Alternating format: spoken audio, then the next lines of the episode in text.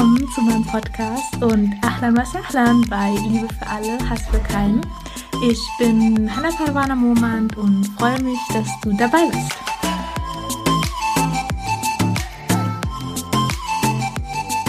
Assalamu alaikum und herzlich willkommen zu meinem Podcast Liebe für alle, Hass für keinen. Ich freue mich, dass du da bist. Wir machen heute inshallah mit der Sira weiter und zwar habe ich ja in der letzten Folge über den Großvater des Propheten Muhammad Abdul Muttalib gesprochen beziehungsweise habe ich über die zwei großen Ereignisse in seinem Leben gesprochen. Das war einmal das Wiederausbuddeln des Samsambrunnens, ein Brunnen, der über die Jahre in Vergessenheit geraten ist, dadurch, dass er damals vor vielen, vielen Jahren durch einen Bürgerkrieg zugebuttelt wurde und dann nichts mehr als ein Mythos in der Gesellschaft war. Und in einem Traum wurde ihm der Ort inspiriert und er ist dann mit seinem Sohn losgegangen und hat dann den Samsambrunnen ausgegraben. Das andere Ereignis äh, war der Einmarsch der Elefantenarmee und da habe ich auch nur angefangen und das würde ich jetzt noch mal ganz kurz zusammenfassen. Und zwar habe ich darüber gesprochen, dass ja Abraha dadurch, dass ein Mann seine Kulais beschmutzt hat, aus Wut heraus dann den Plan gefasst hatte, die Kaaba zu zerstören. Und dafür hat er sich ein riesengroßes Heer geschaffen, Überlieferungen berichten davon, dass es 6000 Soldaten waren und das Besondere war auch, dass er sich Elefanten als Unterstützung hinzugenommen hat. Einmal natürlich, weil es strategisch sehr intelligent ist. Mit einem Elefanten konnte man in der damaligen Zeit sehr, sehr viel Unheil und Zerstörung anrichten. Und zum anderen war es auch so, dass ein Elefant einem Araber sehr viel Angst bereitete, da ein Araber Elefanten nie gesehen hat in seinem Leben. Und deswegen war das so seine zwei Punkte, warum er jetzt ja Elefanten mitgenommen hat. Ich habe dann damit geendet mit einem Vers, mit einem Vers aus dem Koran, der Sure Nummer 6, dem Ayah Nummer 108, in dem es darum ging, eine andere Religion nicht respektlos zu behandeln, weil das natürlich zur Folge hat, dass derjenige dann ja Allah beschimpft. Die riesige, riesige Elefantenarmee reiste dann durch Arabien und na klar, die Araber hatten sehr viel Stolz auf ihre Kaaba. Sie pilgerten dort ja immer wieder hin und deswegen gab es Stämme, die sich dann in den Weg stellten von Abraha. Das hat aber nicht so viel gebracht, weil Abraha hat sie dann niedergemacht, hat sie als Gefangene genommen und als die anderen Stämme das dann mitbekamen, haben sich dann immer weniger Stämme gegen Abraha gestellt und viele Stämme haben ihn dann einfach passieren lassen, obwohl sie das eigentlich gar nicht wollten. Und als er dann Taif passierte, Taif, das ist der Ort, wo auch Muhammad Sallam ja später in seinem Leben hingeht, um dort den Islam weiter zu verbreiten, dann jedoch auf sehr viel Ablehnung stößt, aber dazu kommen wir dann später. Also auf jeden Fall hat er dann, als der Taif passierte, kam der Anführer Mas'ud al-Thaqafi. Und Mas'ud al-Thaqafi traf sich dann mit Abraha und sprach mit Abraha und sagte, im Gegensatz zu den anderen Stämmen, die entweder ja sich gegen ihn stellten oder ihn ja einfach passieren ließen, machte er das komplette Gegenteil. Und zwar sagte er, wir sind deine Sklaven, wir dienen dir und wir stimmen mit dir überein. Nach dem Motto, ja, wir sind froh oder wir mögen deinen Plan, dass du die Kabe angreifen willst und wir stehen dir zur Seite, wir dienen dir, wir sind deine Sklaven. Weil ich hatte ja schon in der ersten Folge, glaube ich, gesagt, dass in bestimmten Städten waren verschiedene große Götzen als kleine Pilgerorte auch aufgestellt und deswegen war denen das egal, weil sie hatten ja ihren eigenen kleinen ähm, Pilgerort, könnte man sagen.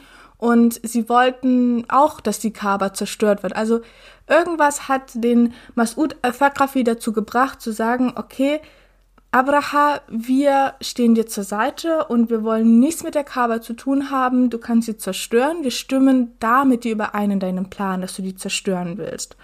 Und der nächste Punkt, den Athakafi auch machte, ist, dass er sagte zu Abraha, dass sie einen guten Navigator haben, und zwar Abu Rirar. Und Abu Rirar brachte dann ja das diese große, große Armee zu dem Punkt in der Nähe von Mekka. Also der Anführer von Taif war nicht wie die anderen Stämme, weil es gibt drei Typen von Stämmen. Die ersten stellten sich gegen ihn, die wurden dann überrannt. Dann gab es Stämme, die ihn dann einfach nur noch passieren lassen, weil sie wollten nicht überrannt oder nicht als Sklaven genommen werden. Und ein dritter Stamm von Taif, der dann auch noch, ja, Abraha in seinem Vorhaben unterstützte und ihm auch einen Navigator schenkte, Abu Rirar. Abu Rirar starb aber daraufhin bald. Also sie kamen dann in einem Ort an namens Al-Muramis und dort starb Abu Rirar an einer Krankheit, also so dass das große Heer keinen Navigator mehr hatte. Al-Muraris war aber in der Nähe von Mekka und so befand sich jetzt Abraha in der Nähe von Mekka mit seinem ja, Riesenheer und den Elefanten. Und er schickte dann Aswad nach Mekka, das war einer seiner Herren oder einer seiner Soldaten, und er sagte, geh nach Mekka und lass sie wissen, dass ich nicht hier bin, um sie zu töten, sondern mein einziges Ziel ist, dass ich die Kaaba zerstören will. Und dass sie einfach nur mich mein Ding lassen sollen. Also sie sollen sich nicht dagegen wehren. Ich werde sie auch nicht töten. Ich werde einfach nur reingehen, meinen Plan vollenden und dann bin ich wieder weg. Und er schickte also Aswad nach Mekka, um diese Botschaft auszurichten. Und Aswad kam dann in Mekka an und fragte dann, hey, kann ich mit so einem Anführer von euch sprechen? Und in Mekka gab es nicht den Anführer, aber es gab Abdul Muttalib, der ein sehr respektierter Mann und auch einer der Anführer war. Und deswegen schickten sie ihn dann zu Abdul Muttalib. Und ja, Aswad ging dann zu Abdul Muttalib und sagte, ich soll dir das von Abraha ausrichten. Also ihr sollt uns einfach unser Ding machen lassen, euch wird nichts passieren. Und Abdul Muttalib liebte natürlich seine Kaaba. Deswegen sagte er dann, ich will mit Abraha sprechen. Aswad sagte dann, okay, ich versuche, dass du mit Abraha sprechen kannst, aber versprechen kann ich es nicht. Er nahm also Abdul-Muttalib in das Camp von einem großen, großen Herr und er versuchte dann, ja, dieses Treffen zu organisieren. Und Abraha ließ dann auch ein Treffen zu und als er dann Abdul Muttalib sah, hatte er sehr, sehr viel Respekt. Also es wird gesagt, dass als Abraha ihn in sein Zelt kommen sah oder ja zu ihm kommen sah, hatte er so viel Respekt, dass er sich mit ihm auf den Boden setzte, weil Abdul Muttalib einfach so eine starke Persönlichkeit und so eine starke Ausstrahlung hatte. Bevor wir jetzt aber zu dem Gespräch kommen, das zwischen den beiden stattfand, muss ich noch ein Ereignis erwähnen, um das es dann auch ging in diesem Gespräch. Und zwar hatte, als Aswad nach Mekka gegangen ist, hat das riesige Heer natürlich Hunger bekommen, weil sie sind lange gereist und sie haben sich jetzt vor Mekka einfach zusammengefunden und sahen, wie ein, eine Herde voller Kamele in der Nähe graste. Und sie dachten sich dann, okay, wie wär's, ne? Wir nehmen uns die Kamele und dann gibt's ein riesiges, leckeres Festmahl. Und sie töteten dann den Schäfer, der die Kamele bewachte, und klauten dann die 200 Kamele. Und genau, jetzt geht es nämlich genau um diese 200 Kamele. Abdul Muttalib sagte nämlich, ich habe zwei, 200 Kamele und die wurden mir geklaut. Ich möchte sie wieder haben. Und Abraham, hat ja sehr viel Respekt. Er hat sich extra mit ihm auf den Boden gesetzt und jetzt kommt er an und er fragt nach 200 Kamelen. Also das muss man sich in diesem Moment doch erst einmal vorstellen, dass man ja, Abraha hatte den Plan gehabt, die Kaaba zu zerstören und jetzt kommt Abdul Muttalib und sagt, ich habe 200 Kamele, gib sie mir aber bitte wieder. Und deswegen ja, machte sich Abraha über ihn lustig und er kann nicht verstehen, warum ja er so eine Frage stellt bei diesem Vorhaben, das er hat. Und ja, er machte sich ein bisschen lustig über ihn, mobbte ihn und sagte, ich, Ne, so nach dem Motto, was willst du eigentlich mit deinen 200 Kamelen? Ich bin hier, um die Kaaba zu zerstören. Ist dir das eigentlich klar? So nach dem Motto, ja, du bist echt dumm, dass du deine 200 Kamele jetzt in dieser Situation wieder haben willst oder dass du überhaupt über sie nachdenkst. Und Abdul Muttalib sagte, ich bin der Besitzer dieser Kamele. Das Haus, was du angreifen willst, hat auch einen Besitzer. Er wird es verteidigen. Und dieser Satz ist ein sehr, sehr berühmter Satz von Abdul Muttalib, weil er einfach so viel Weisheit hat und einfach so ein richtiger Schlag vors Gesicht ist. Also Abraham dachte, okay, das ist ein sehr eine sehr starke Persönlichkeit, die gerade vor mir steht und jetzt kommt er mit seinen 200 Kamelen an. Dann macht er sich lustig über ihn und jetzt kommt dieser Satz so. Ich bin der Besitzer von diesen 200 Kamelen. Ich habe die Verantwortung über diese 200 Kamele und deswegen musst du sie mir wiedergeben. Und das Haus, was du angreifen willst, hat auch einen Besitzer und der wird sich auch darum kümmern. Er wird auch, ja, es verteidigen. Und das waren sozusagen diese Worte nach dem Motto, ne, dieses Haus hat einen Besitzer und es wird, dieses Haus wird verteidigt werden. Da brauchst du dir keine Sorgen zu machen, genauso wie ich auch meine 200 Kamele verteidige. Auf jeden Fall, Abraham fühlt sich jetzt angegriffen durch diese Worte und sagt hier, niemand wird mich stoppen. Ne? Siehst du meine Armee, meine Elefanten? Also er war sehr arrogant in diesem Moment und konnte gar nicht verstehen, so, ja, als ob jetzt jemand dieses Haus beschützen würde, eine höhere Macht, bla bla. Und Abdul Muttalib sagte, du und Allah. Frag mich doch nicht, was dich stoppen wird. Genau das war das Gespräch zwischen den beiden. Ich finde ein sehr inspirierendes Gespräch, vor allen Dingen von Abdul Muttalib, also seine Worte sehr, sehr weise. Und ja, Abdul Muttalib bekommt dann auch seine 200 Kamele zurück, also Abraha gibt sie ihm. Und daraufhin geht dann Abdul Muttalib nach Mekka und gibt die Anweisungen, dann Mekka zu evakuieren.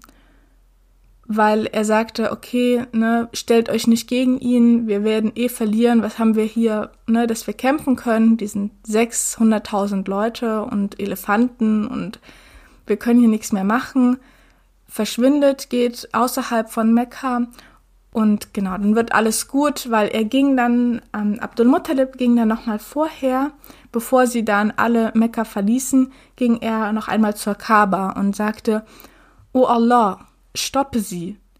Jeder, dessen Eigentum angegriffen wird, er verteidigt es. O Allah, bitte verteidige dein Haus. Bitte lasse ihre Religion die hiesige Religion nicht übernehmen. Also dass jetzt nicht in Mekka das Christentum herrscht, sondern dass weiterhin diese Religion von Ibrahim a.s. hier weiterhin leben kann. Dann fuhr er fort, sie attackieren dich, O Allah, aber wenn du, Allah, entscheidest, dass sie ihren Plan vollbringen, dann, Allah, du weißt, was am besten ist. Also auch hier wieder, dass er dieses volle Vertrauen hat, aber trotzdem diese Bitte, ja, bitte verteidige dieses Haus, weil wir können hier nichts mehr machen. Aber trotzdem, wenn du denkst, dass es besser ist, wenn sie diese Kaber hier zerstören, ne, dein Haus, wenn sie dein Haus hier zerstören, wenn du denkst, dass das besser ist, dann weißt du es am besten, weil ja dieses Vertrauen auf Allah, dass Allah es immer am besten weiß und dass Allah immer das Beste will auch. Als dann auch Abdul Muttalib Mekka verließ, passierte dann schon die erste Erfüllung des Duas, also die, die erste Strategie, dass Allah nicht zulässt, dass sein Haus zerstört wird. Und zwar war Nufail, also einer der Gefangenen, einer, der sich als Abraham mit seiner Armee durch die Wüste reiste, mit seinem Stamm sich gegen ihn stellte und dann als Kriegsgefangener genommen wurde. Nufel war in diesem Camp und er ging dann zu dem Elefanten, zu dem größten Elefanten, Mahmud. Und das war der, der größte Elefant, ist sozusagen auch der Anführer unter den Elefanten und er flüsterte dann in sein Ohr und sagte, hör zu, Du bist dabei, das Haus, welches meinem und deinem Schöpfer gehört, zu zerstören. Setz dich hin, gehe zurück, von woher du kommst. Also er machte dem Mahmud klar, was er eigentlich gerade macht. Und das Erstaunliche ist, dass Mahmud sich daraufhin wirklich hinsetzte und sich auch diesen ganzen Anweisungen von seinem Elefantenführer Unais widersetzte, aufzustehen. Also er war am Boden, setzte sich hin, wie ein Elefant das eigentlich normalerweise nicht macht. Also ein Elefant setzt sich nicht einfach hin, das machen Kamele. Aber Mahmud setzte sich hin und widersetzte sich dann jeder Aufforderung wieder aufzustehen. Und das Komische war dann, dass sie natürlich dann irgendwie versuchten, ihn hochzubekommen, ihn sogar in den Bauch pieksten mit Stöcken und alles Mögliche versuchten. Und immer, wenn der Elefant stand auf, wenn er in der Gegenrichtung zur Kaaba war, also zurückgehen wollte er. Aber sobald sie ihn dann wieder in die Gegenrichtung zogen, also ihn umdrehen wollten in Richtung Kaaba, war er sofort wieder am Boden und saß dort. Und na klar, wenn der größte Elefant nichts macht, sich nicht bewegt, sich nicht in Richtung Kabe bewegen will, dann werden das die anderen Elefanten auch nicht tun, weil Mahmud war sozusagen der Anführer dieser Armee. Und deswegen hatte er keine Chance oder die Armee keine Chance, dass sie mit ihren Elefanten nach Mekka kommen konnten. Deswegen ging dann die Armee auch alleine. Und dann kam das zweite Wunder von Allah. Auf einmal kamen nämlich kleine, kleine Vögelchen mit Steinchen so groß wie Kichererbsen, welche sie dann auf die Armee schleuderten. Also jeder kleine Vogel hatte drei kleine Steinchen, einmal im Schnabel und zwei in den Füßchen. Und Überlieferungen berichten, dass diese Steinchen wie Geschosse einer Pistole flogen. Und bei einem ja, wenn ein Mensch einmal dieser kleine Stein traf, er daraufhin starb oder ja sein, ja, es Schaden, einen Schaden anrichtete, als würde jemand mit einer Pistole auf ihn geschossen haben. Und deswegen, das war einfach dieses Wunder von Allah. Das steht auch in der Surah 4, da kann man das nochmal nachlesen und Abraha konnte fliehen. Er wurde aber sehr krank und sein Körper verweste und seine Finger fielen ab, als er noch am Leben war, bevor er dann starb.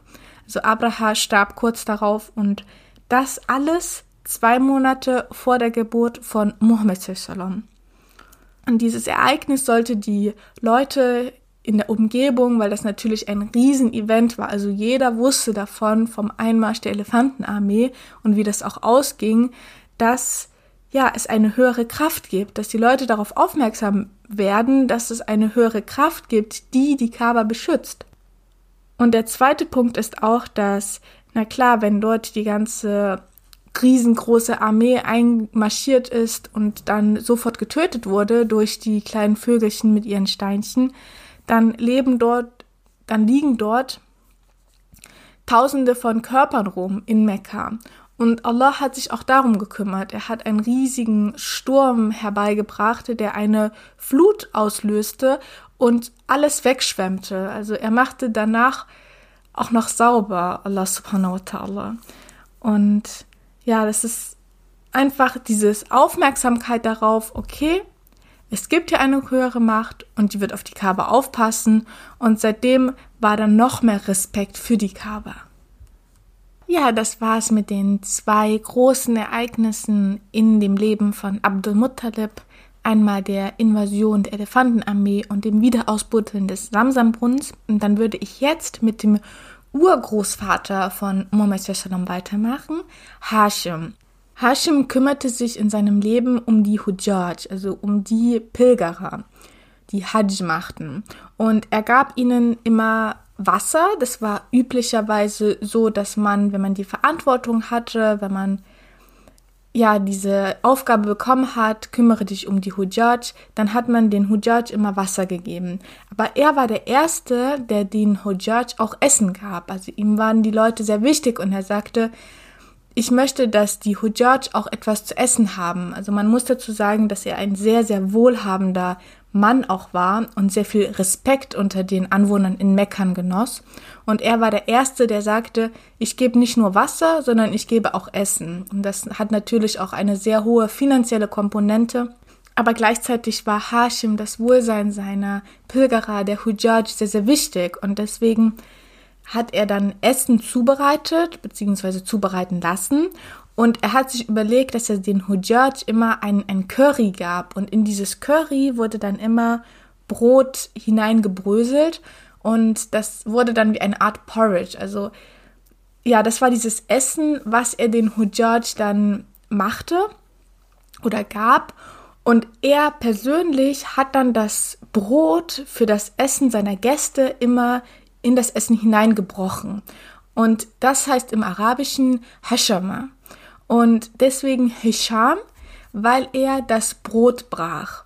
Weil sein eigentlicher Name war Amr und Dadurch, dass er diese Praxis des Brotbrechens ausübte, er saß vor der Kaaba und wenn die Pilgerer kamen, dann brach er ihnen das Brot in das Curry rein und war seitdem an unter dem Namen Hashim bekannt. Außerdem war er derjenige, der es diese Praxis einführte, dass in Mekka zweimal im Jahr auf Handelsreise gegangen wurde. Einmal im Winter und einmal im Sommer. Und das brachte Mekka auch sehr, sehr viel Reichtum. Also es gab nicht nur einmal im Jahr des, diese Handelsreise, sondern jetzt zweimal. Das bedeutet noch mehr Umsatz und noch mehr Geld für Mekka und noch mehr Reichtum für Mekka. Und als junger Mann ging, reiste er auch selber. Er war selber Geschäftsmann, also er brach nicht nur das Brot für die Pilgerer, sondern er war selber Geschäftsmann und reiste als junger Mann Richtung Scham und stoppte dann auf dem Weg in Yathrib. Yathrib ist das heutige Medina, also die Stadt, in der Mohammed dann später aufgenommen wird. Und genau, das ist Yathrib. Und in Yathrib herrscht eine andere Vegetation. Also es ist nicht so heiß und es ist grün. Und wenn Leute von Mekka dann Pil oder reisten, ihre Handelsreise hatten, dann stoppten sie oft in Yathrib, um einfach ein bisschen zu entspannen, um ja, sich auszuruhen und als Hashim dann in Yathrib sich ausruhte, sah er eine Frau. Und diese Frau hieß Salma bint Amr. Und er hat dann für diese Frau, Salma bint Amr, ähm, ja, einen Heiratsantrag gemacht, hat, wollte mit ihr heiraten und die Hochzeit wurde dann auch arrangiert. Und deswegen hat er sich dann länger in Yathrib als geplant aufgehalten. Irgendwann ging es dann aber natürlich weiter für Hashim, weil er war ja Geschäftsmann, er musste seine ganzen Geschäfte auch weiterführen und er reiste dann weiter nach Scham, also nach Syrien. Und auf dem Weg dorthin wurde er dann sehr krank und leider starb er dann auch in Rasa, das ist in Palästina, an dieser Krankheit. Was jetzt aber in Medina passierte, war, dass Salma bint Amr, die Frau von Hashim, mitbekommen hat oder ja gespürt hat, dass sie schwanger ist.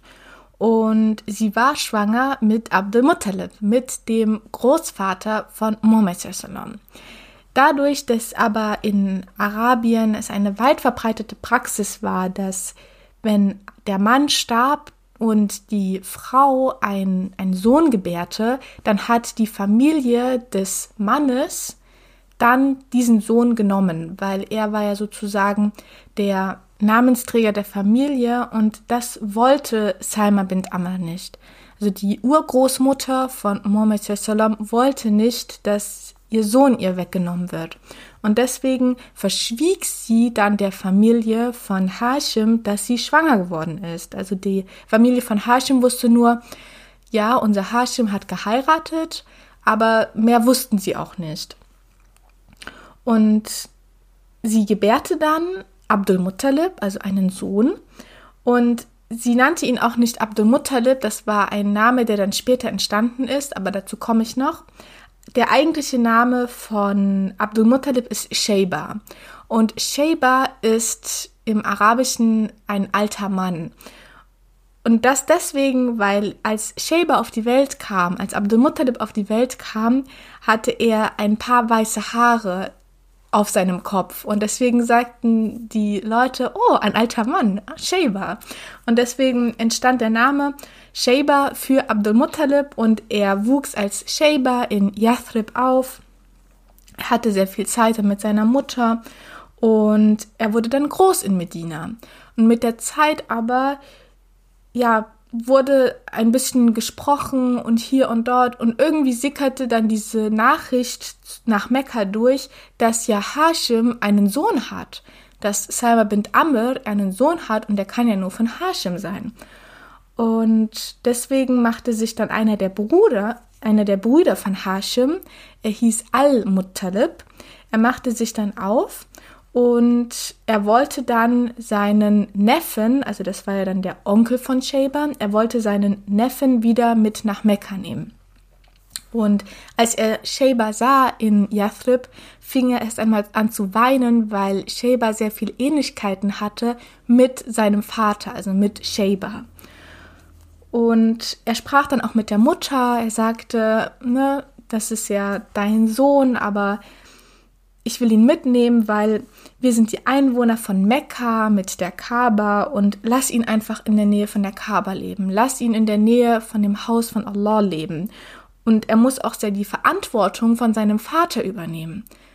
Nach einigem Hin und Her ließ dann die Mutter sich überreden und sagte, oder ja, ließ ihren Sohn schweren Herzens gehen nach Mekka.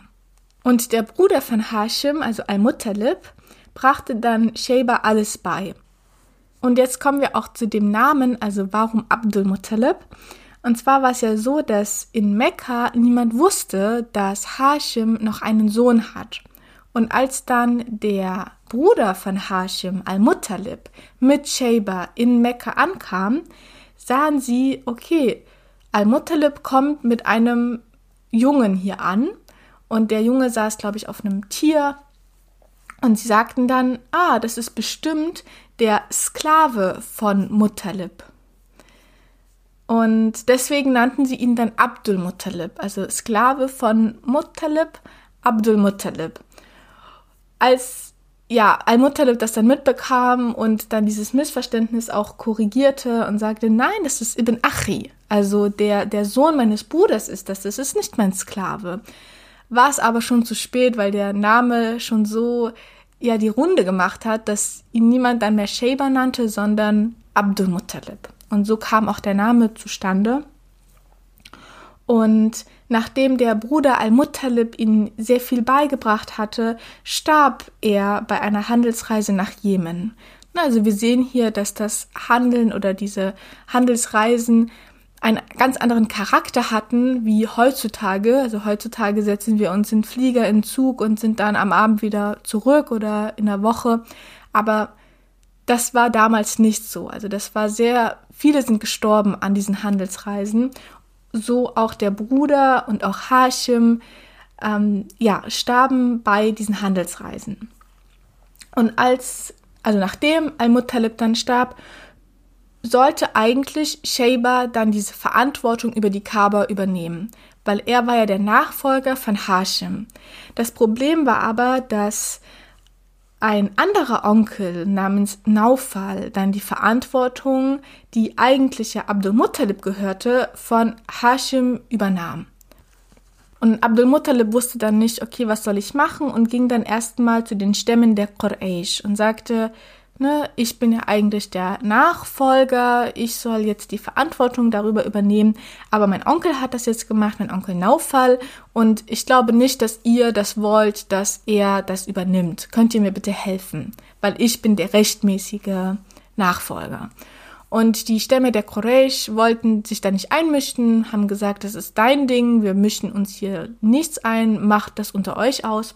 Und dann kam Abdul Muttalib auf die Idee, einen Brief zu schreiben nach Yathrib, weil in Yathrib lebten ja noch seine, seine Onkel mütterlicherseits. Und er sagte dann, ich brauche eure Hilfe, hier ist das und das passiert. Und seine Onkel mütterlicherseits aus Yathrib kamen dann mit einer Armee aus 80 Pferden und 80 Reitern. Und als sie dann in Mekka ankamen, wollte Abdul Muttalib sie erst einmal gastfreundlich aufnehmen, sagte, kommt in mein Haus, trinkt was, esst was. Und der Onkel sagte dann sofort, nein, wo ist Naufall? Wir klären das jetzt. Und dann fanden sie Naufall in der Nähe der Kaaba mit den anderen Anführern der Quraysh. Und als sie dann vor Naufall standen, zogen sie dann ihr Schwert und sagten, Gib meinem Neffen das zurück, was ihm gehört. Sonst bist du jetzt tot. Und natürlich, Naufal hat keine andere Wahl. Er sieht 80 Pferde mit 80 Männern, mit 80 Schwertern. da hat er keine Chance. Und Naufal gab dann nach und das war dann auch die Stämme der Quraysh oder die Anführer der Quraysh waren ja auch mit dabei, weil er saß ja mit ihnen ähm, vor der Kaaba. Sie waren also diese Zeugen dafür und er sagte dann, okay, ich gebe alles ähm, Abdul Muttalib zurück. Und dadurch kam, bekam dann Abdul Muttalib die Verantwortung über die Kaaba zurück und er war ein sehr, sehr respektierter Führer. An dieser Stelle würde ich jetzt auch den Podcast abschließen, dass es jetzt nicht zu lange wird. Ähm, ich würde dann beim nächsten Mal inshallah über die Familie von Abdul Muttalib sprechen, über seine Söhne und dann natürlich über die Eltern des Propheten Muhammad Abdullah und Amina. Und dann bedanke ich mich ganz, ganz herzlich bei dir, dass du bis jetzt zugehört hast, dass du dich für die Sira des Propheten Muhammad interessierst. Und ich hoffe natürlich, dass du das nächste Mal dann wieder dabei bist, wenn ich die Prophetenbiografie weitermache. Und ja, wünsche dir dann jetzt noch einen wunderschönen Tag. Teile den Podcast gerne, gib mir eine kurze Bewertung, das würde mich super freuen, dass wir noch mehr Menschen erreichen können mit der Botschaft der Sira, mit ja, der Botschaft, dass der Islam nicht Hass ist, sondern Liebe ist und ja, dann würde ich mich super freuen, wenn wir uns das nächste Mal wieder hören. Habt einen wunderschönen Tag. Ma salam.